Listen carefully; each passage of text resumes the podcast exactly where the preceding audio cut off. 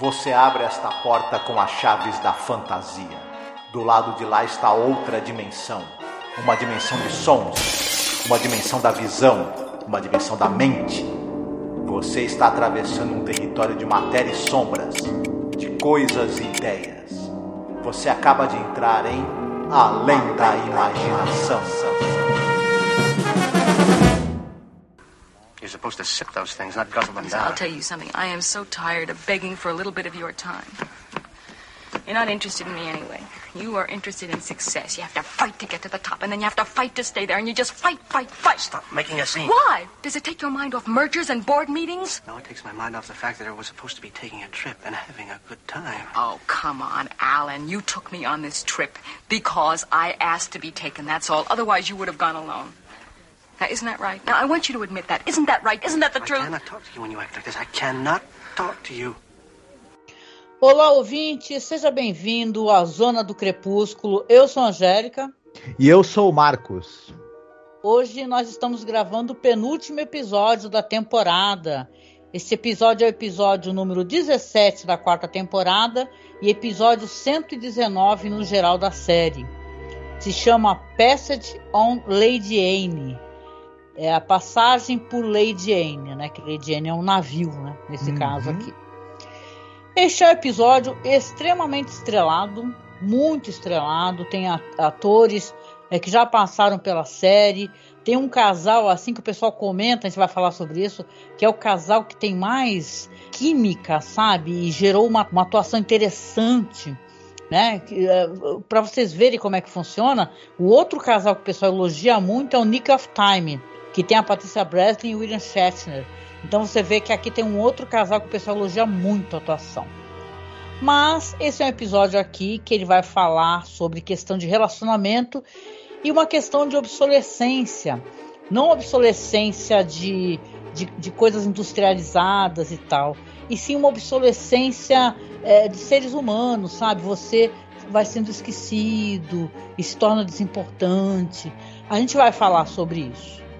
Episódio é dirigido pelo Lamont Johnson, que é um diretor fantástico da série, roteiro do Charles Belmont. E vamos falar também, tem um pouco, uma certa similaridade, assim, a história com o que estava acontecendo, ou prestes a acontecer com Charles Belmont, né? Uhum. Baseado no Song for a Lady, que é um, um conto do Charles Belmont, né? E episódio, né, Marcos, cheio de, de camadas e tal, e tem umas diferenças do conto, né? O Charles Belmont pegou o conto e, e alterou, né, algumas coisas para ficar mais interessante. E que, olha, eu digo para vocês, eu acho que ficou interessante mesmo. A história bem, Uhum. ela te prende até o final. Eu gostei bastante do episódio. E não, não vamos aqui adiantar pauta, né? Mas eu acho que ele vai por dois caminhos que eles acabam convergindo bem, é, no meu entender. Mas chegaremos lá, né? Uhum. O que podemos falar então sobre diretor e elenco? Já andamos falando sobre o diretor, né? Porque não é a primeira vez que ele dirige Uhum. um episódio na série, mas se você quiser fazer alguma recordação nesse sentido. Nós comentamos aí que ele começou, na verdade, como ator nos anos 50. Aí ele acabou depois migrando para direção. E ele era um cara que dirigiu séries aí, dirigiu alguns teledramas, né? O Matinee Theater, por exemplo, ele dirigiu vários episódios. E oito episódios de Twilight Zone, já falamos, né? Por isso que já falamos dele. E detalhe, alguns episódios absolutamente sensacionais, como por exemplo, os seis é, personagens à procura de uma saída, né? O Kick the Can, por exemplo, né? Desculpa, é, eu me enganei. É, é cinco personagens, Angélica, não é seis, tá? Então tu volta, volta lá. Ele dirigiu alguns episódios importantes, como por exemplo, o cinco personagens à procura de uma saída, o abrigo The Shelter, né, o Kick the Can, o Nothing in the Dark com uma atriz que é a Gladys Cooper que está nesse episódio também. Enfim, o cara ele era um, um craque ali da, da- dirigiu muitas séries de televisão nos anos 70. Ele dirige é, telefilmes, por exemplo, um, um filme com Richard Chamberlain chamado Wallenberg, o Herói Solitário, sobre um Uhum. diplomata que salvou pessoas do, do nazismo na Segunda Guerra. Dirigiu episódio do Teatro dos Contos de Fadas. Lembra o Jack e o Pé de Feijão? Ah, sim. Uhum. Por exemplo. Enfim, o cara, o cara era um craque da direção e eu acho que ele é, demonstra uma boa habilidade também de direção de atores nesse episódio específico que nós vamos comentar. Tá? Uhum. Sim. Quanto ao elenco, a gente vai destacar. Eu, eu, vou começar destacando a presença do casal ali principal. Ele é vivido pelo Lee Phillips e a Joyce Van Patten. O Lee Phillips, ele era um cara que ele era ator da Broadway, né? ele, ele foi ator em diversas séries de televisão. Entre elas, a gente pode destacar, por exemplo, os teledramas, né? Ele participou de vários episódios de, dos famosos teledramas da TV. E ele foi também na TV, ele foi o Ellery Queen. Olha. É, o Ellery Queen é um personagem famoso da literatura policial e também teve adaptação para filme, para TV, que ele era aquele cara que era escritor e ele era filho de um, de um, de um, de um é, investigador da polícia de Nova York. E ele uhum. ajudava o pai a resolver mistérios. Você teve aí vários atores que encarnaram esse personagem, entre eles o nosso amigo aqui, o Lee Phillips. Ele também foi diretor. Ele dirigiu séries importantes como Shaft, Kung Fu, Os Waltons, Mesh. Ele teve uma carreira muito longa, até mais longa do que como ator, na direção também. Uhum. A Joyce Van Patten, ela esteve em, começou a carreira também. Era uma atriz é, importante nos teledramas. Ela participou de vários, por exemplo, de alguns episódios do Craft Television né? Ela esteve em séries de suspense e policial como Alfred Hitchcock, Perry Mason. Este... Ela era é, ela tinha um, um, personagem fixo numa série chamada Good Boys, que eu não assisti, mas era a respeito de um, de um pessoal que era dono de uma lanchonete, uma comédia, né? Ela também está em séries como Havaí 5.0, Insight. Ela tem uma, ela tá viva e ela tem uma carreira longa. Ela recentemente apareceu em Boardwalk Empire. Ela era a senhora Zeller. Ela faz o papel da, da Dona Glória no filme Gente Grande, né? Daquele filme do Adam Sandler pavoroso, mas que muita ah, gente gosta. Não sabia não, hein? Nossa, é, a participação dela aqui no episódio é absolutamente hum. magnífica, assim. Ela arrebenta a boca do balão. Sim. Ela também esteve aí em Desperate Housewives também no, no, no, no, em um dos episódios da série. Enfim, ela tá atuando, né? Uhum. E carreira muito longa, muito profícua e uma excepcional atriz. É, como a gente tem bastante coisa para falar, não vou me, me, estender demais em cada um, né? Certo. Uhum. A gente não falou da sinopse, mas a gente tem esses dois atores americanos contracenando com um grupo de atores ingleses que vão fazer os idosos do personagem, né? Vão fazer os personagens mais idosos. Aí a gente pode destacar a participação do Wilfred Hyde White. Ele é um cara que começou no cinema nos anos 30. Inclusive, ele está no filme O Terceiro Homem do Carol Reed, que é considerado o melhor filme inglês de todos os tempos, né? E ele tá na adaptação também do Não Sobrou Nenhum da Agatha Christie. O pessoal vai lembrar hum, talvez desse filme. Um ótimo filme. Ele depois nos Estados Unidos ele participa de um monte de séries de policial e de suspense. Ele é o Dr. Goodfellow da série Buck Rogers, hum, né? Do, da série dos anos 80 do Buck Rogers, e ele, outro papel marcante dele no cinema, ele é o George Welsh da famosíssimo filme Adorável Pecadora, com ninguém mais, nada, ninguém menos do que a Marilyn Monroe, aquela comédia uhum. do George Cooper, que é um grande, gigantesco sucesso do cinema com a Marilyn, né? Então, ah. uhum. a gente tem também uma participação do Cecil Calloway, que o pessoal vai lembrar dele do episódio Elegy, de Além da. Imaginação. Sim, uhum. ele é, é um personagem muito importante em Elegy, sim. Ele também ele tá em filmes como, por exemplo, Destino Bate a Sua Porta, a versão dos anos 40, ele é o Jack, ele é o Nick Smith, né? Ele tá também no filme é, Com a Maldade na Alma, que é um filme do Robert Aldrich, onde ele é contracena com a Bette Davis, a Olivia de Havilland e a Agnes Moorehead, só para começar, né? Da hora. Isso, também é um ator que apareceu em muitas séries de TV. Ele, ele começa no cinema nos anos 30 e 40, mas depois, como muitos atores nos anos 50 e 60, ele né, se bandeia para a televisão. É, a gente tem que é, também destacar rapidinho mais uma participação do Sírio Delevante. Né? Ele faz um, do, um, dos, um, dos, tripulantes ali do navio. Né? É, e ele já apareceu, por exemplo, na série uma, na série Além da Imaginação, naquele A Penny for Your Thoughts, né? Uhum. Ele é o cara que sonha em roubar o banco onde ele trabalha há muitas décadas, né? Sim, por exemplo. Sim. E a gente precisa destacar. O último, último destaque que eu vou fazer também é a participação. O capitão do navio, esse episódio que a gente está comentando aqui se passa em um navio. É, vivido pelo Alan Napier. O pessoal deve lembrar dele porque ele era o Alfred da uhum. série do Batman dos anos 60. Sim. Mas ele também era uma figurinha muito comum em séries de suspense, tipo Alfred Hitchcock, Clímax, ele era um cara muito alto, né? Com, tinha um tipo assim que encaixava muito bem em personagens de, de séries policiais e de suspense. E uhum. ele aqui faz o capitão do navio. Tem ainda um outro elenco de, de grande de, de, de, pessoas que fazem os casais idosos, né? Mas nós, nós não vamos entrar aí no, no é, é, é, um episódio de Além da Imaginação, esse que conta com bastante extras, né? Diferente de outros, assim, que são mais fechados em poucos personagens, né? É verdade, é um episódio que tem muito elenco, né? Um monte, uma quantidade grande de atores e atrizes idosos, né? Então, uhum. realmente é, é interessante que, é, que, você vai falar da carreira dessas pessoas, você não para nunca de falar, porque é muita gente foda, né? Trabalhando junto, né? Uhum. Outro destaque do elenco, sem dúvida, é a Gladys Cooper.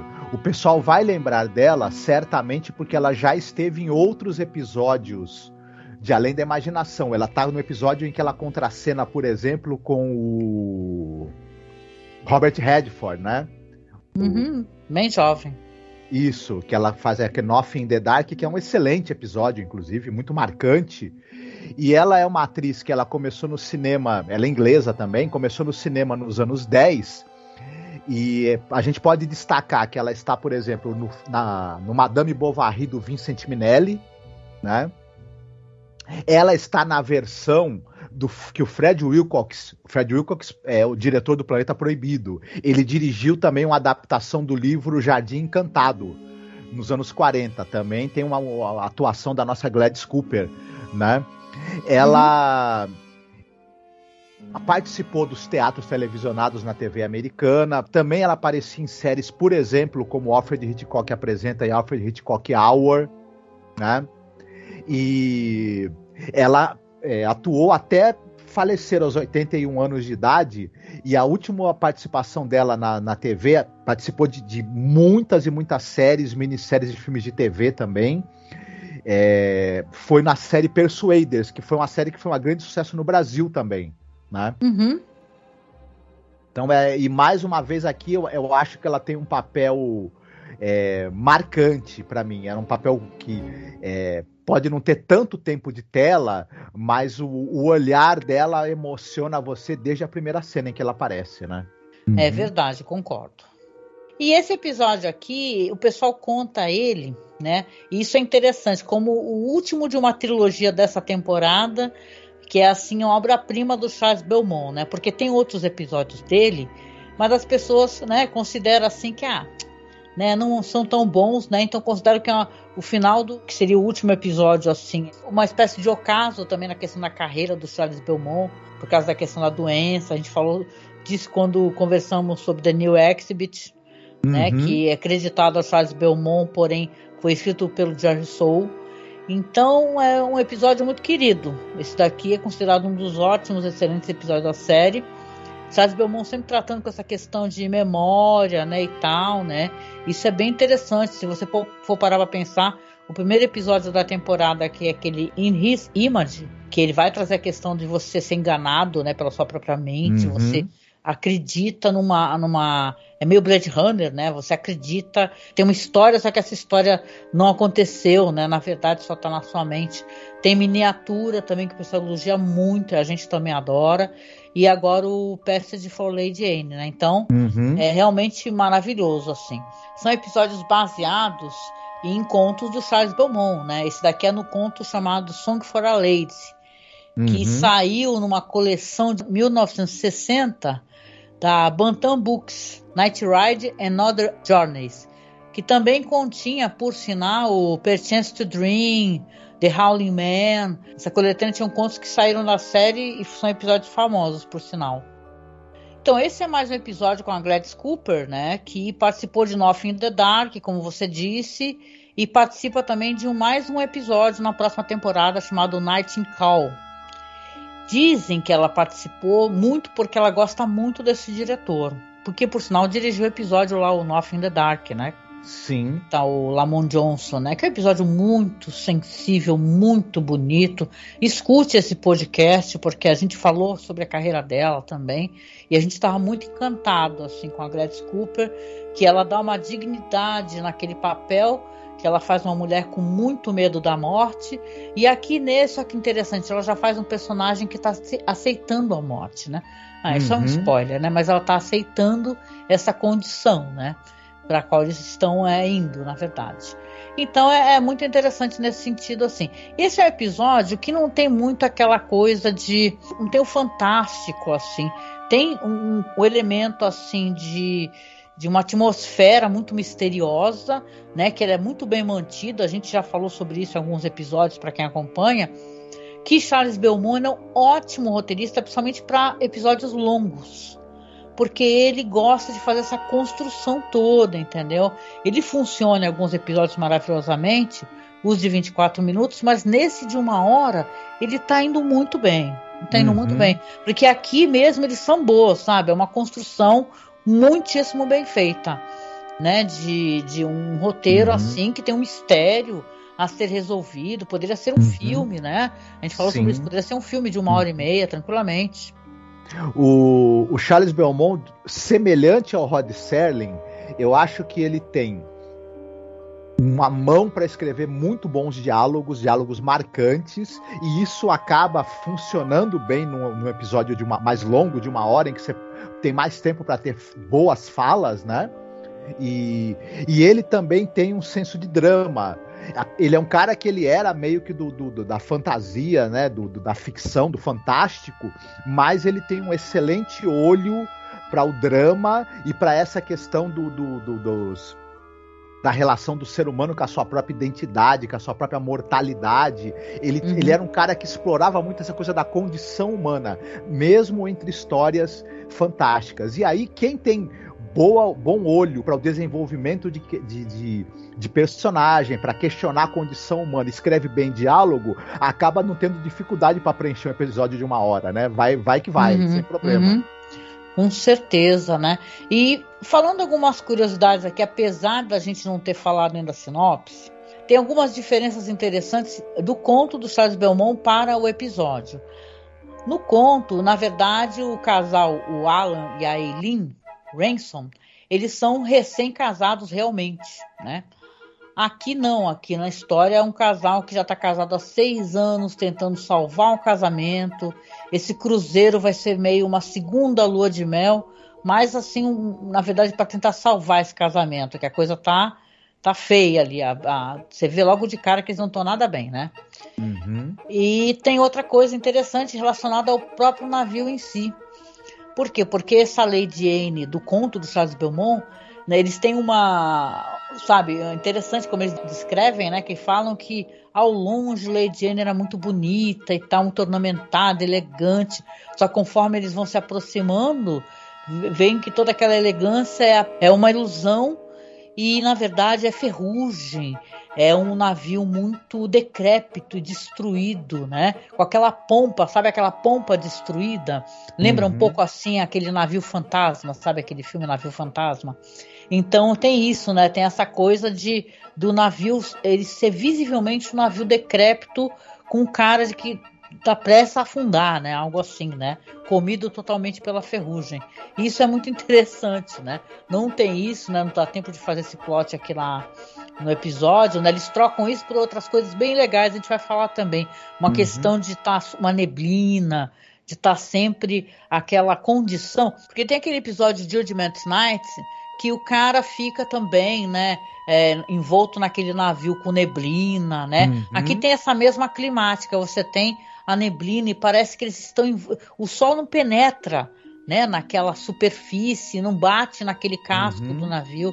Então tem toda essa, essa temática aqui que é para trazer esse incômodo mesmo. né? Certo. A gente podia até, inclusive, citar que dessa vez a direção de fotografia não cabe ao Jorge Clemens, ficou com o Robert Pitak e ele foi bem demais nesse episódio. A fotografia Foi. do episódio é uma coisa à parte, né?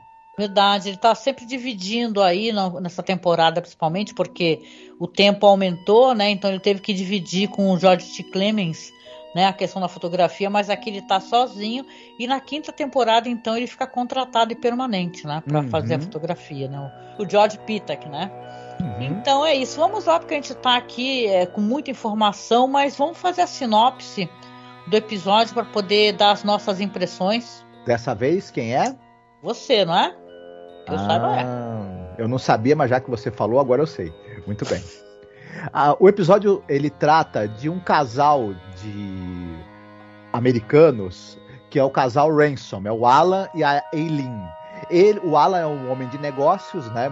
Um cara assim que ele só vive pro trabalho dele, só vive pros acordos que ele fecha no, no, no- no- escritório que ele trabalha, vive viajando e após seis anos de casamento, ele e a Eileen estão num péssimo momento da relação deles. Estão aí à beira do, do- do- da separação, porque ele não, não, não dedica tempo algum né, ao- à relação deles.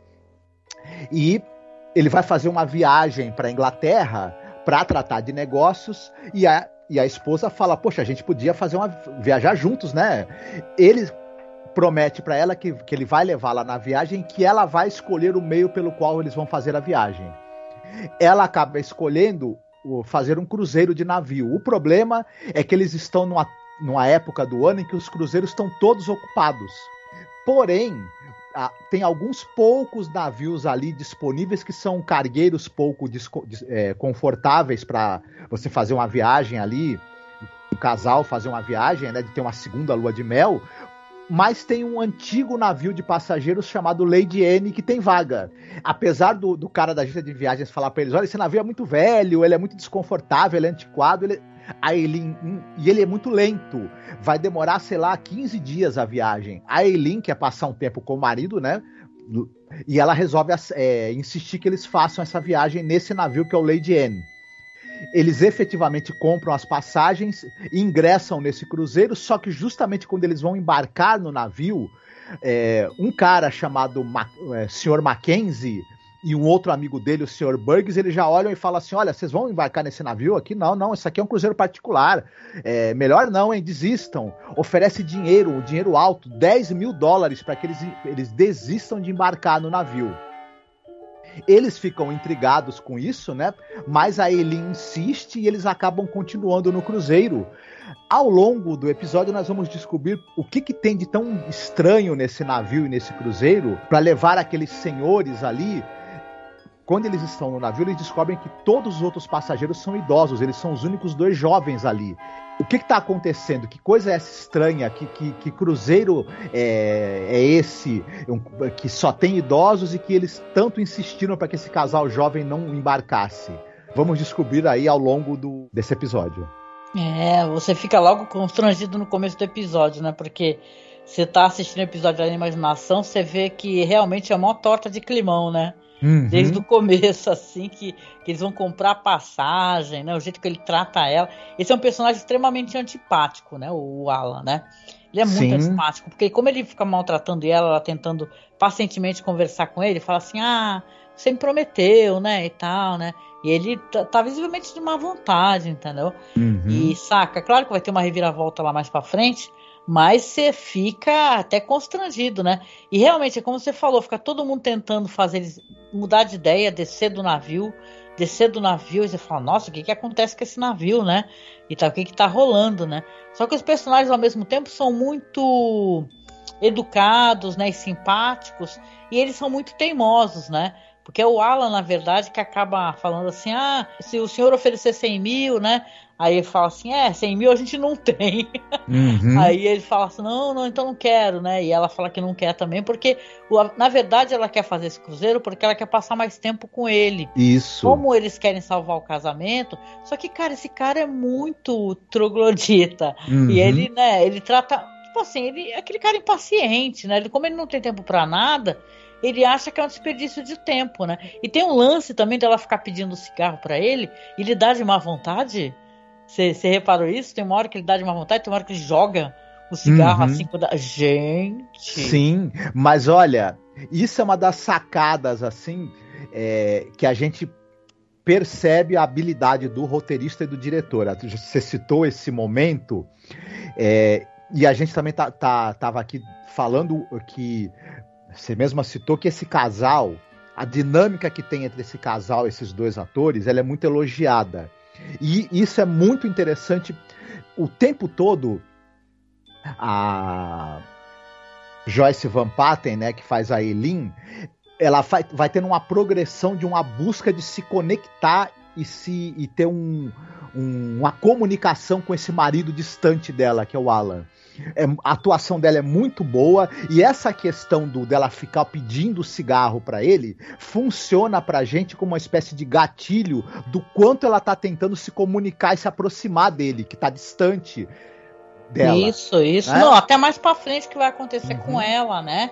Esse negócio, que a gente não chegou nesse ponto, mas ela, ela fica tentando é, se conectar com ele, com ele, como você falou, e ele totalmente impaciente, uhum. ele não tem tempo para ela, ele não tem paciência com ela, ele não quer escutá-la.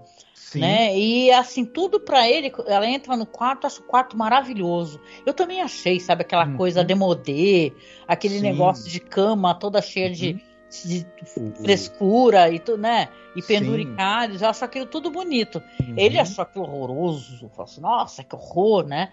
Então pra você ver, né, como quando a pessoa tá de má vontade, nada tá bom. O, o design de produção desse episódio é muito bacana e, e, e a decoração também dos do cenários. Você tem ao mesmo tempo nesse, nesse navio, nesse, até no, no, no quarto onde eles vão ficar, né, na cabine, na verdade, que eles vão ficar do navio, ao mesmo tempo que é algo é, fora de moda, brega, por um lado, né, exageradamente rococó a decoração, ela também tem algo de sonho. Uhum. E é muito interessante isso, como isso, é, e, e, isso vai gerando pra gente o fato de que esse, o navio é um personagem, né? Claro, Sim. a Lady N. Que o, Tanto o que é chamado de navio chamado de menina, né? Uhum. Que, o, que o velho ele corrige ele, né? E fala assim: não, é, é navio é ela. Entendeu? É a Late Anne, né? Não é o navio, é a navio. Uhum. E a gente vai explicar também depois, mais pra frente, o quanto esse navio é simbólico de um monte de coisas. E por isso que o design de produção dele tem essa coisa também, ao mesmo tempo que antiga, tem essa coisa de sonhador, de, de acolhedor e de bonito, né? De extremamente bonito e requintado também. E mas é isso, eu, eu, eu acho a dinâmica entre, esse, entre, esses dois atores muito boa também. O, o Lee Phillips ele faz esse sujeito distante, é, ranzinza, casmurro, mal-humorado e que tá e, meio que indiferente, né? A esposa. Ele, ele tá naquele, naquele, naquele negócio, ele é o tipo do cara que ele pensou assim: eu vou gastar alguns anos para eu fazer um pé de meia e eu vou pensar 24 horas por dia nisso. Depois eu vou ter tempo para me dedicar ao meu casamento, à minha vida. É, como né? se a vida fosse assim, né? Isso. A pessoa se... vai ficar te esperando stand-by, né? Você. Uhum. Né? Eu até fiquei com a impressão, aqueles caras que tem amante, sabe? Fala, isso daí não tem. Não, não tem salvação. Esse aí tem alguma amante uhum. e tal, e tá pouco se importando com ela. Uhum. É, mas é, na verdade o amante dele, ele é amante de Manon, né? Do, do, do, do, Deus Dinheiro. Ele tá querendo juntar dinheiro de qualquer maneira na, e se dar bem na carreira. Mas é muito interessante como a, a, a, Joyce Van Patten ela vai fazendo essa progressão ao longo do episódio. Da busca desesperada de se conectar com o marido, de, de, ter um diálogo com ele, de tem um momento a gente vai falar mais para frente onde eles têm uma discussão sobre a relação deles ali que é muito interessante, é, é muito tocante a atuação dela e é chocante também a, a indiferença com a qual ela é tratada por ele, né?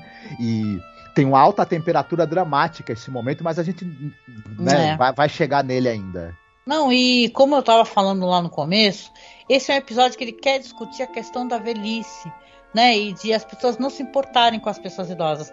Quando eles entram no navio, eles só encontram pessoas idosas. Uhum. E eles, a dado momento, eles vão falar: Nossa, o que, que é isso? Eu tô olhando para todos os lados tem pessoas idosas, né? Que eles falam que tá tendo uma, uma espécie de. de como é que é de treinamento, né? Contra Uhum. incêndio e tal, e só tem pessoas idosas e todo mundo fica muito chocado quando vê esses dois, né? Fala assim, não, vocês estão aqui, mas tem uma coisa errada, não é possível, né? Isso meio que já dá um spoiler do que está prestes a acontecer, né? Mas tem esse discurso de você ser esquecido, de você ser desimportante, vai se desintegrando, como o navio, que é um navio que está demodê, que ele está ridículo, as pessoas acham ele ridículo. Então é interessante essa discussão Uhum. que eles querem colocar, enquanto eles estão que eles estão juntos, é, no caso do conto, né? Na verdade, são recém-casados. Aqui são um casal tentando superar os problemas do casamento e né, voltar a ser feliz. Uhum. Mas aqui você vê pessoas é, idosas e muitos casais. Isso é importante. Sim. Porque são casais que já estão ali, é, com 30, 40, 50 anos de casamento. Uhum. E aquela aceitação e aquela cumplicidade. A personagem da Gladys Cooper é linda, ela, com o marido dela. E você vê ela, é interessante que quando você vê ela naquele Nothing in the Dark, ela é uma senhora presa, né? Escondida num quartinho escuro e desesperada. Aqui ela já tá uma mulher elegante, bonita, né? Ela era linda, né? Até bem velhinha, era muito bonita ela. Então você vê que ela aqui já tá elegante, feliz ao lado do marido dela, né? Do cara, personagem ali que é o marido dela. Então você vê isso, muitos velhinhos e tal, enquanto eles. Eu achei legal o Charles Belmont colocar esse contraponto, sabe? Ele pegar Uhum. um casal que tá com o casamento despedaçando, caindo aos pedaços, ao lado de vários casais com casamento é, é, muito solidificado, assim, né? Uhum. Felizes, velhinhos, confortáveis dentro Sim. da relação, né? Uhum. E algum, a gente também vai encontrar alguns personagens dentro desses idosos que também já estão viúvos, né? Também, é, Sim. mas que tiveram a vida marcada por um, por, por um grande amor, né? Que, que, o que os acompanhou até quase o final da vida, né? É verdade, né? Uhum. E eu- a gente até tinha comentado isso, que, na- que essas duas linhas narrativas elas acabam convergindo e se encaixando tão bem, né? Você tem esse navio, esse estranho navio que está fazendo essa viagem exclusiva para esses idosos, que são pessoas que, que à medida que, que, o- que a história vai avançando e a gente vai podendo ter os diálogos, eles vão falando deles mesmos, é, muitos deles demonstram também que eles não estão mais se sentindo adaptados aos novos tempos. Eles acham a vida, a vida moderna, atual, é rápida e estridente demais para eles, né? Onde há pouco tempo para você apreciar as coisas. É, como, por exemplo, o tempo que você passa no- num é, cruzeiro em um navio, né? Que é uma, uma viagem muito mais lenta do que um avião, né? E como é, a escolha desse tempo que você tinha para estar ali com, com se conhecendo pessoas, se apaixonando e a moldar o que ia ser sua vida, né? E a gente percebe que esses casais que se conheceram alguns deles nesse navio, ao longo da vida foram fazendo novos cruzeiros nesse navio e solidificando seus amores, né? Sim. Isso é muito interessante de se pensar. É como se esse navio ele juntasse as pessoas, né? Elas se conheciam nele, se apaixonavam, e ao longo da- do, do tempo ele tivesse, vamos dizer, um poder sobrenatural de ir solidificando esses amores e fazendo eles durarem ao longo de décadas, né? Uhum. E isso é muito interessante. E é- é o contraponto do casal que não está conseguindo é, se entender e, e dar importância para isso. Pelo menos o, o- marido não tá, né? E, e essas duas histórias ali convergem muito bem. Os- o- é meio que de certa maneira esse esse casal que é o, o Toby e a Millie, o casal de idosos, eles vão começar a tramar ali, né? Pra, pra que esse casal de jovens que tá ali meio que à beira da separação volte a se entender, né? E é interessante isso também, né? Ai, com certeza, né? E eu acho que você há de concordar comigo que a virada do episódio é quando eles têm aquela briga no bar, né? Uhum. Que ela tá Isso. tentando conversar com ele, ele continua com aquela má vontade, aquela arrogância com ela, e ela pede o cigarro e ele joga, né? Que eu até falei, ele joga, nossa, joga assim, sabe, com aquele desprezo pra ela, e ela desabafa e fala: Olha, eu fui cega, né? Não, não, não tenho mais condições. Quando essa banheira velha parar, eh, eu vou descer e vou te, vou te deixar né? E ele fala que sim. E é isso que você falou, deles começarem a tentar tramar para juntar eles e conversar com eles, vai acontecer no dia seguinte, porque ela, ela vai estar parada lá sentadinha, ele lá no, no convés também. Eles vão ser convidados para um chá, né, e tal, né? E quer dizer que realmente ali já há um rompimento entre os dois e, ele, e você vê que inclusive ela tá tranquila com essa questão do rompimento. Uhum. Né? Ela não tá infeliz com isso, ela, não, ela, ela desabafou o que ela sempre desabafar e acabou. Uhum. Sim, e mas aí a gente fica um tanto quanto com a pulga atrás da orelha de que, que se tem um elemento ali mágico, digamos assim, ou não, porque é, é, ela vai, ela vai, é, eles têm esse, esse, esse chá, né, que eles têm entre com o pessoal, conversam sobre o. ficam conhecendo um pouco mais dessa, dessas pessoas, né? O, como eles se conhecem, como os casais se conheceram, a relação deles com esse navio e. Mas eles têm essa. Mas ao mesmo tempo, ao mesmo tempo, logo depois, ela, a Eileen desaparece, né? É, ela, ela, dá uma desaparecida, é verdade, sim. Uhum. Ele vai procurá-la no quarto e não encontra, né?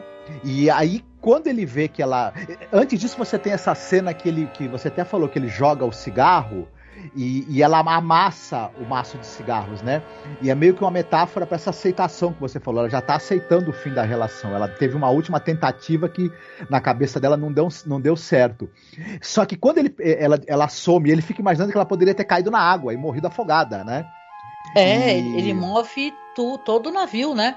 para uhum. tentar localizar ela e você fica até simpatizando com o personagem. Você fala, nossa, ele tá desesperado, né? Ele tá, uhum. ele não uhum. aceita que ela que ela tenha desaparecido, né? O pior não é isso, o pior é que eu já já escutei, eu gosto às vezes de escutar aquele podcast de True Crime e tem episódios de pessoa que já desapareceu em navio. Sim. Né? Grandes mistérios assim, sabe, de uhum. desaparecimento. É, quando a pessoa cai no mar, em alto mar, a pessoa afunda e nunca mais é encontrada mesmo, né? É. E, enfim. Mas é interessante, ele vai acabar reencontrando com ela, né? No, no depois de, de, de, um bom tempo de procura, né? Até o, o, pessoal, eu acho que é o Toby, fala para ele, né, pro Alan, né? Ela não sumiu, é você que não tá achando, você não, você que não está encontrando, ah. você que se perdeu dela. E Isso esse... é uma maravilhosa metáfora, né, para uhum. uma analogia a essa questão da separação, né, e da relação e a maneira como eles se encontram, né, Marcos? Porque aí ele tá desesperado, começa, ele vai no bar, bebe e quando ele volta pro quarto ela tá deitada. Isso. Aí ele fala: "Você tá aqui?" Aí ela fala: "Eu nunca saí." Exato. Olha uhum. só, né? Que elegância na escrita. Ele falando assim que ela, eu sempre estive aqui para você, você que nunca enxergou. Isso. Essa é uma excelente metáfora para o quanto ele estava alienado da relação deles, né? Mas ao mesmo tempo a gente se pergunta o seguinte: ela, é, é, quando ela fala eu sempre estive aqui, mas ela também é, metaforicamente ela quer dizer que eu sempre estive aqui nessa relação, você que está alienado do, do, do, nosso amor, né? Mas Sim. ao mesmo tempo, ela também quer dizer que ela estava no quarto esperando por ele, ele entrou e não a viu. Aí a gente começa a imaginar se realmente o navio, a Lady Jane, né? É, não tem alguma poder ali, alguma força sobrenatural que vai manipulando você, manipulando até no bom sentido, né? Para uhum. que para que o, a, a, os problemas entre as pessoas, entre os casais se acertem ali, né? É o Barco do Amor, né? Deve ser. Lembra aquela série Isso. O Barco do Amor? Uhum. é, a Eileen, quando ele entra no quarto, inclusive ela tá usando a, a, o vestido, né? A camisola que a Millie emprestou, deu para ela, na verdade, que ela teria usado na lua de mel dela com, com o Tobey, né? E é. E é uma roupa muito bonita, muito tem, tem essa coisa meio que de, de, de, de, de roupa de, de, lua de mel do, do antiga, né? É, sim. Chiquérrima, sim. Não, sim. todo o figurino dela, esse episódio é um episódio pra gente dar um destaque pro figurino. Né? Uhum. Porque depois dessa, desse evento, que ela visivelmente vai fazer as pazes com ele, né? Devem ter ali uma noite de amor, né? E tudo. No outro dia ele até joga o relógio pela janela, achei isso uhum. engraçado. Sim. E aí ela toda elegante, que aí eles vão para um jantar, assim, que vai ter no restaurante, que é o jantar dançante. E tá todo mundo com o chapéuzinho na cabeça, os velhos, as veinhas, tudo assim, aquele chapéu. Parece até ano novo, né? Quando eles usam, o pessoal tem isso, americano, não sei, ou inglês, não sei também. Eles têm essa parada de quando eles estão fazendo uma comemoração, eles colocam o chapéu engraçadinho, Uhum. né? Pra, pra simbolizar essa comemoração. Aí tá todo mundo com o chapéu, eles colocam também, vão dançar, comemorar, estão visivelmente reconciliados. E as pessoas estão reparando nisso, né? Na reconciliação deles. Exatamente. É bem bacana isso. Essa- esse momento que ele joga o relógio fora, é, simbolicamente, claro que é assim, olha, não vou mais ficar pensando o tempo todo em negócios e vou agora é, desacelerar minha vida para poder mais estar mais perto de você. É um, é, é um bom contraste com aquela cena em que ela, em que ela amassa a o pacote de cigarros e nisso a gente também tem uma metáfora para ela aceitar a separação, né? Que, que, pra ele, que naquele momento parecia inevitável e tudo mais. Isso é coisa do audiovisual, né? Mostre não fale, né? E, e quando você tem imagens que elas servem de símbolo para situações e para sentimentos dos personagens, isso é muito bom. É muito bom é, esses detalhes do roteiro e da direção também, que teve a sensibilidade de perceber a importância desse, desses pequenos detalhes, né? Isso é, muito, muito, bacana. É, o, no, depois, quando eles vão participar desse da noite de amor que eles têm, que eles já estão reconciliados, eles vão participar. Eu concordo com você. Ela tá vestindo um, um vestido deslumbrante que a gente sabe que também a Millie, né? A, uhum. a, a senhora Millie emprestou para ela. E é nesse momento em que eles estão no auge da felicidade, em que a gente vai ter mais uma reviravolta aí que, né? é, uma reviravolta e tanto, né? Porque você tem o tempo todo as pessoas tentando convencê-los a sair do navio antes de do navio sair do porto, mas agora vai aparecer o capitão de novo falando para eles assim, ó, que eles vão ter que descer do navio num bote e ser deixados sozinhos no mar. Aí, pô, você fala, cara, what the fuck, né? Por que isso? E realmente, né, eles começam a teimar, falar que não, ela também falando que não e tal, chocadíssimos. Aí aparece um cara com uma arma, uhum. né? E falando assim, ó, pode descer, você vai pro bote sim. Uhum. Né? E, meu, tem que ir, cara, porque as pessoas estão ali claramente falando, e não com olhar maldoso nem nada, ou com raiva, né? E sim falando, vocês têm que descer agora, uhum. entendeu? Sim. E é muito bonita essa personagem, tem muita sensibilidade, que é a esposa, né? Eles descem, ele tá muito transtornado, né? E ela fala para ele, é, ele, porque ele, ele vira para os velhinhos e fala assim: Poxa, a gente gosta tanto de vocês, eu pensei que vocês gostassem da gente. Aí ela olha para os velhos, para as velhas e fala: Eles gostam. Uhum, e sobe no sim, bote. Sim. É, mais uma vez, o personagem da Eileen e a vivido pela, pela Joyce Van Patten, mais uma vez ele pontua a nossa compreensão do, do, uhum. do episódio e a nossa emoção. É, é, a atuação dela vai, dando pra gente a temperatura dramática ao longo do episódio todo. Ela, ela meio que, que dramaticamente carrega o episódio, né? E, e, esse momento é muito bacana. A gente, é, como, como essa personagem ela é inteligente, ela logo pesca o que está acontecendo ali, né? Ela, ela já tinha percebido isso até antes, né? Quando a gente percebe que quando o personagem da Millie, na, nas primeiras conversas que eles têm, fala: vocês não vão, não vão mais ter que morrer, fiquem sossegados. E aí ela fala: como assim? Não, de tédio. Mas aos poucos, a, a Eileen, ela vai entendendo perfeitamente o que está acontecendo ali, né? E ela entende que eles estão ali com um propósito, né? E eles meio que interromperam durante um tempo esse propósito deles para poder ajudar esse casal a se, a se reconectar, né? E é muito bacana isso. A gente é, já entregando mais ou menos o que acontece e que talvez até quem está nos escutando é, já tenha também percebido, essa vai ser a última viagem desse navio. É, o, Lei, a, o, navio Lady Anne, ele vai ser tirado de circulação. Só que como a vida desses, desses idosos todos que estão ali nesse último cruzeiro está muito ligada a esse navio e ao que ele simboliza também, ele simboliza um modo de vida, né? Que eles uhum. também uma, um modo de vida mais mais lento, mais é, seguindo o curso da vida e com, e com é, tempo para você é, apreciar os aspectos importantes e mágicos da vida. Como esse navio ele está indo embora e ele meio que é o símbolo de um modo de vida que está deixando de existir, esses idosos querem também ir embora junto com ele, meio que deixar a vida junto com o navio. Né? É, verdade. Não, e na história lá do conto, o, ele fica olhando do bote, o navio à distância pega fogo sabe, afundar uhum. na água, né? Claro que ainda bem que mudaram esse final, né? Então Isso. aqui entra, no caso, a voz do Rod Serling, né?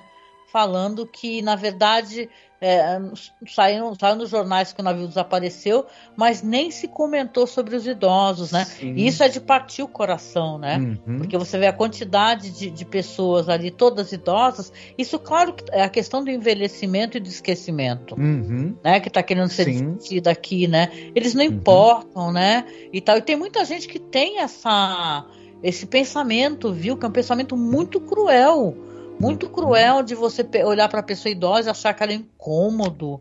Né? Isso é muito triste, gente. Qual é o nome disso daí? Até a, Marieta Severo fez um vídeo muito interessante sobre essa questão.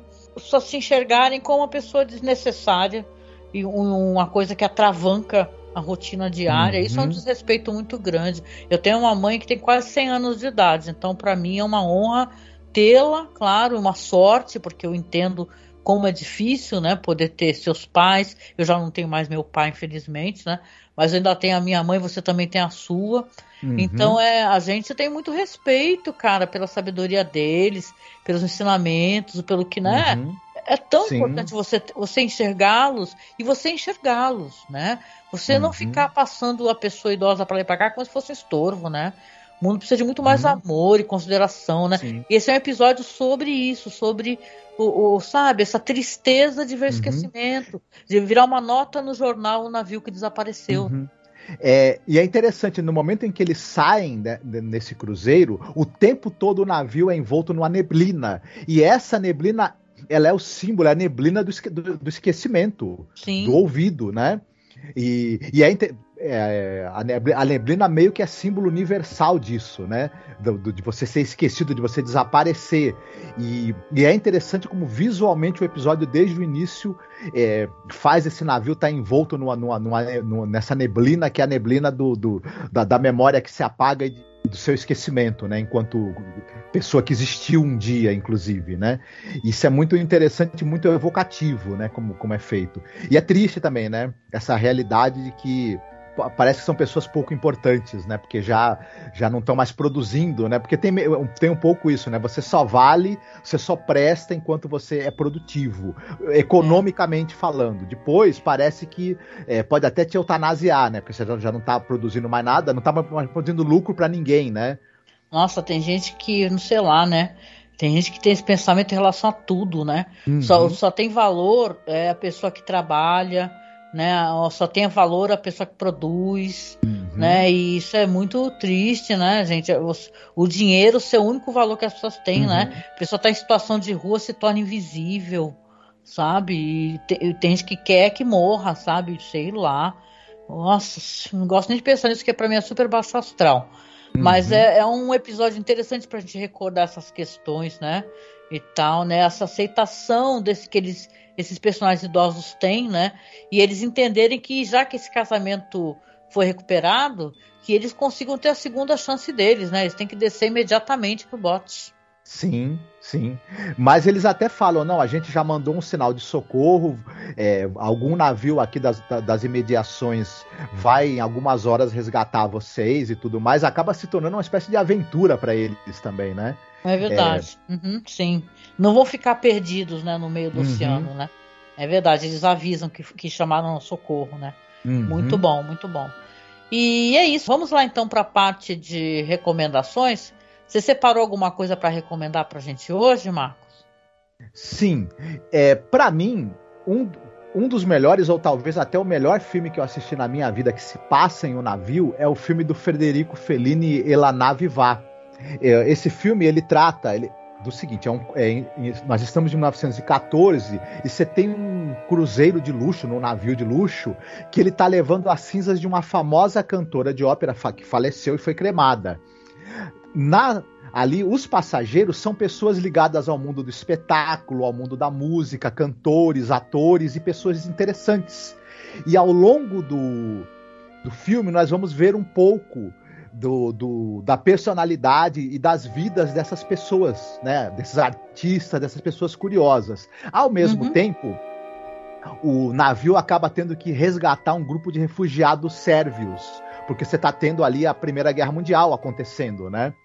e tudo mais. É um filme que ele tem aquela aquele exotismo, aquela magia que o só o Fellini conseguia imprimir naquelas histórias. É ele tem é, aquele toque meio interessante, meio mágico, meio surreal, meio nonsense até às vezes, né? Que o, que o, e, e também de, de, um, de um grande apuro visual que o Fellini conseguia colocar nos filmes dele. É um filme muito bonito, muito delicioso de ser assistido, sabe? Ele tem um pouco de, rom de romance, ele tem um pouco de humor, ele tem um pouco de surrealismo, ele tem muita magia, enfim. Quem não assistiu, eu aconselho fortemente que, que, que veja, porque é, um, é uma pérola aí do cinema. Mais uma que o Fellini fez, na verdade, né? Ai, que legal, eu gosto do Fellini. Fico feliz de você fazer tua recomendação dele, é muito bom. Legal. E você, o que, que você trouxe pra gente? Olha, eu vou trazer aqui, né, eu como boa fã de terror, né, para quem tá acompanhando sabe como é que eu, que eu gosto, né, a gente tem programas anuais, né, falando do terror do mundo inteiro, aí já falamos de vários países aí, né, nossa lista vai aumentando cada ano mais, né. Dessa vez eu vou falar de um cara que ele é muito famoso, na verdade, enquanto roteirista. O mais importante do que isso é comentar que essa daqui é uma tentativa de homenagear né, aquele Histórias para Não Dormir, que era uma série de televisão do. que é uma antologia também, gente, que nem além da imaginação. Isso que é legal. De um diretor espanhol muito importante, chamado Narciso Ibáñez Serrador. Essa série que saiu para a televisão espanhola, ela saiu de 66 a 82. Olha só como ela foi longeva, né? E era Sim. assim, tinha episódios baseados em histórias do Edgar Allan Poe, né? Tinham histórias de tudo quanto é tipo, assim, de grandes é, é, histórias do terror, a, a, pata do macaco, né? La Pesadilha, né? Várias histórias famosas e gente tem tudo no YouTube para quem topa uhum. assistir as coisas, claro, faladas na língua original, em espanhol, né?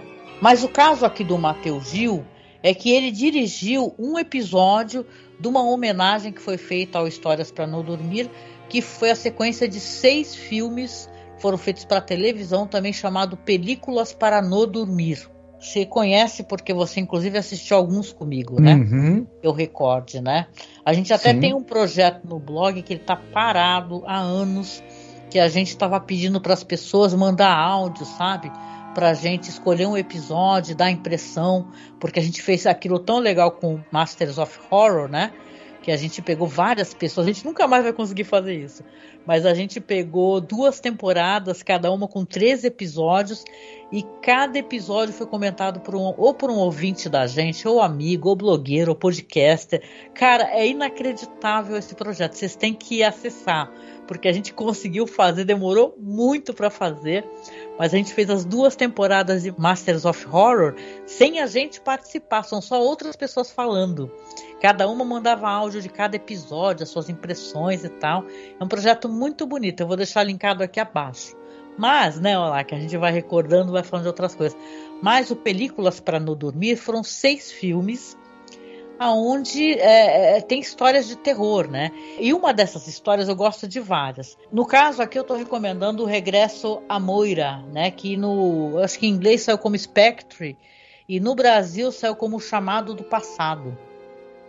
Essa história aqui vai contar a história de um homem que ele ficou viúvo, né? Ele foi casado ali por muitos anos, era escritor de muito sucesso e ele morava fora da Espanha.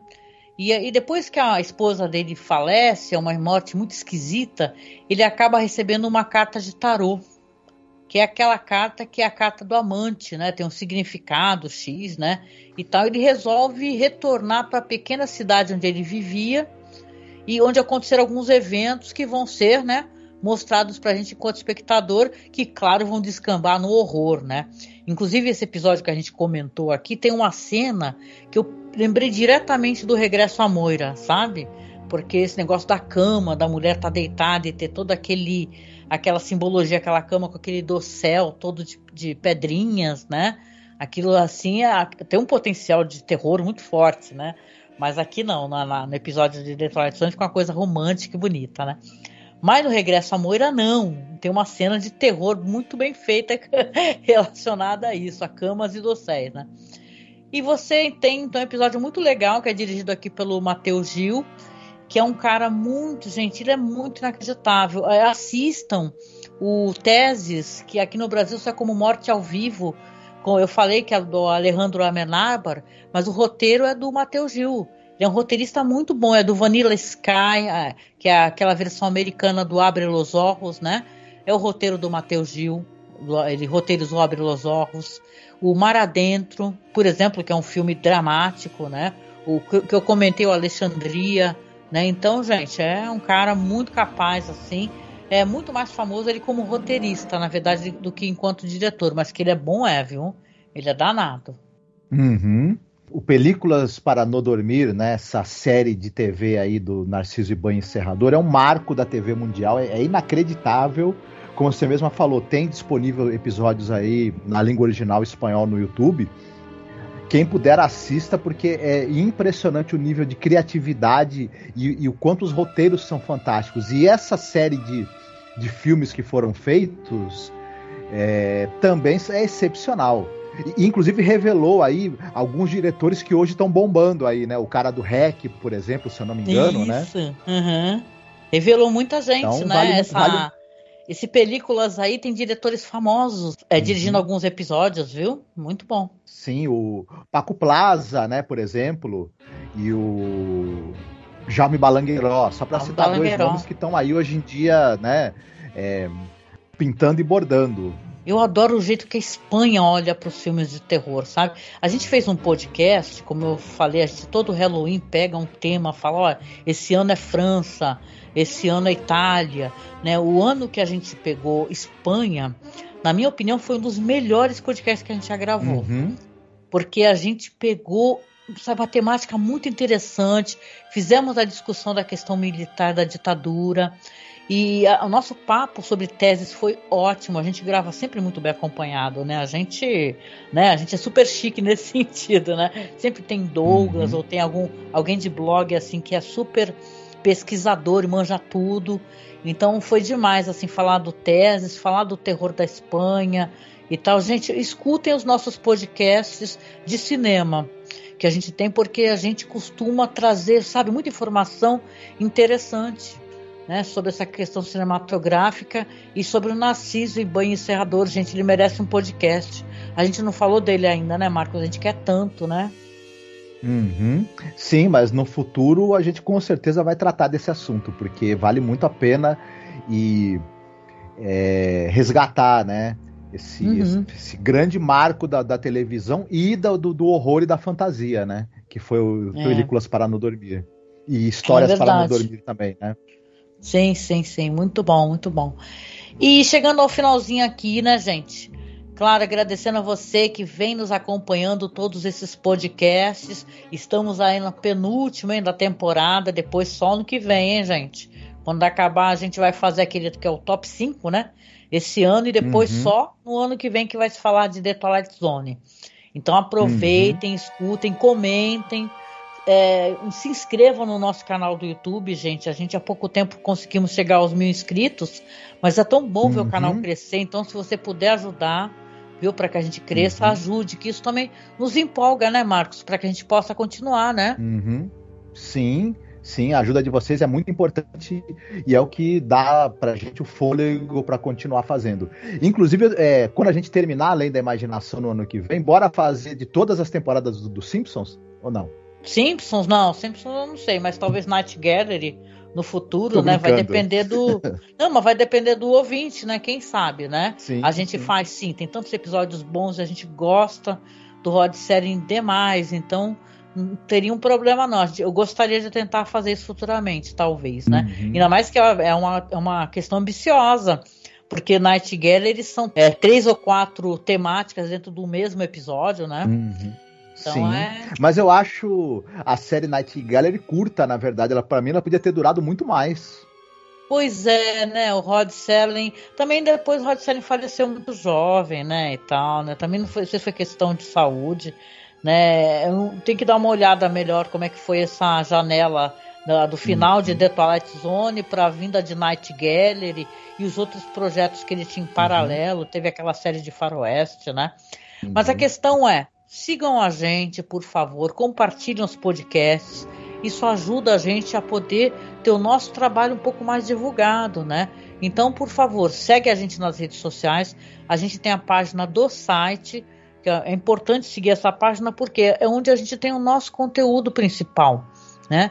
Então segue a gente lá no Facebook, estamos lá como Masmorra Cine, temos a página, como eu sempre digo, que são de fotos, documentários, curiosidades sobre a série clássica Além da Imaginação, que é The Twilight Zone Behind Cines, vai ficar o link aqui abaixo. Temos o grupo, tá, que é fãs de Além da Imaginação. No Twitter estamos como arroba masmorra underline cast. Estamos também como arroba zona crepuscular e também como arroba Cineclube da Masmorra, tá bom? Que é onde a gente coloca os nossos é, vídeos lá, né? O, o links do Alquerru, que é um canal muito legal, tem muita coisa que a gente comenta, como eu falei, né? Eu sempre, nós sempre ajudamos a, as pessoas a acessarem o conteúdo que a gente comenta. No Instagram estamos lá também como arroba masmorracine. E claro, temos os nossos perfis de apoio. A gente é sempre muito grato. Se você é nosso apoiador, está escutando a gente. Se sinta muito abraçado, porque você é muito querido e está ajudando a gente a permanecer online, né? E é bem difícil a gente conseguir, né? Permanecer online num meio que ele não facilita, né? Mas a gente está aí, então eu agradeço muito aos padrinhos que nós temos. Peço para você, se você ainda não nos apadrinha, por favor, tá? Clica nesse link logo abaixo aí na descrição do vídeo do padrinho, doa para a gente um valor que pode ser recorrente de 5, 10, 20 reais, o que você puder, né? Para nos ajudar financeiramente, que assim você vai ter a certeza que a gente consegue continuar falando sobre cinema e sobre The Twilight Zone, tá? Temos o link também do Colabore aí, também vai ficar abaixo. E também temos Pix, então se você puder e quiser fazer um Pix para a gente, por favor, a gente fica muito grato e ajuda a gente com as despesas, né? da manutenção desses podcasts. E chegando ao finalzinho aqui, né? Claro, sempre tem música. E dessa vez é a minha vez, né, Marcos? De escolher música. Sim, e qual música que vai ser dessa vez? Olha, eu vou aqui entregar a idade totalmente, sem problema nenhum, né? Eu lembro de mim uma jovenzinha, feliz por aí, né? Brincadeira, eu não acho que. o feliz é aquela lembrança assim que vai saber, né? Mas assim, uma jovenzinha ouvindo aquela música da Verônica Sabino, que tocava em todas as rádios, né? Que diz que é uma versão de uma música dos Beatles, né? E tal, mas é uma. Puta, eu fui escutar dos Beatles, eu acho bem melhor essa versão brasileira aqui da Verônica Sabino, que é uma música chamada Demais. Vê se vocês lembram, quem escuta aquele, aquelas rádios tipo Antena 1 e tal, deve lembrar que ela fala: Foi o vento que passou né? A música é linda, né? E, cara, tem uns metais assim no meio da música. A música é de 86. A Verônica Sabino, ela é filha do Fernando Sabino, né, Marcos? Eu, né, demorou, Sim. mas eu liguei o nome à pessoa, né? E uhum. tal, e ela até hoje está muito ativa no Instagram, tudo. Tem vários, é, várias colaborações que ela faz com o Martinho da Vila e tal. Continua cantando, uhum. né? Mas essa música marcou muito para mim. Eu lembro de mim claramente fechando os olhos e ouvindo a bela voz da Verônica Sabino, né? Que é uma música sobre rompimento, né? Essa música, uma música lindíssima, mas é uma música sobre rompimento. Ela tem um sabor triste, né? Apesar dessa questão do vento, né? E tal, que é muito bonita a música, ela evoca sentimentos, né? Mixed feelings, né? Que chama, né? De alegria e de uhum. tristeza. Sim, mas é uma bela música mesmo. É assim, gosto bastante. E é isso, né, ouvinte querido? O próximo podcast é o último da temporada. E a gente se encontra então no próximo podcast sobre a série The Twilight Zone. Se cuide, tá? Que ainda não acabou essa pandemia, mas não, estamos torcendo que parece que está acabando. Houve uma redução significativa mesmo, né? Viva a vacinação, viva o SUS. Mas estamos aqui, né? Você está escutando no futuro, né? Nessa data aqui que a gente está gravando em abril Estamos chegando ao final da pandemia, vamos torcer muito, né? Para isso acabar logo de vez, ou pelo menos, é, sei lá, a situação melhorar mais para as pessoas. E a gente se encontra no próximo episódio sobre a série Além da Imaginação, tá? Fiquem bem, se cuidem. Beijo, tchau, tchau.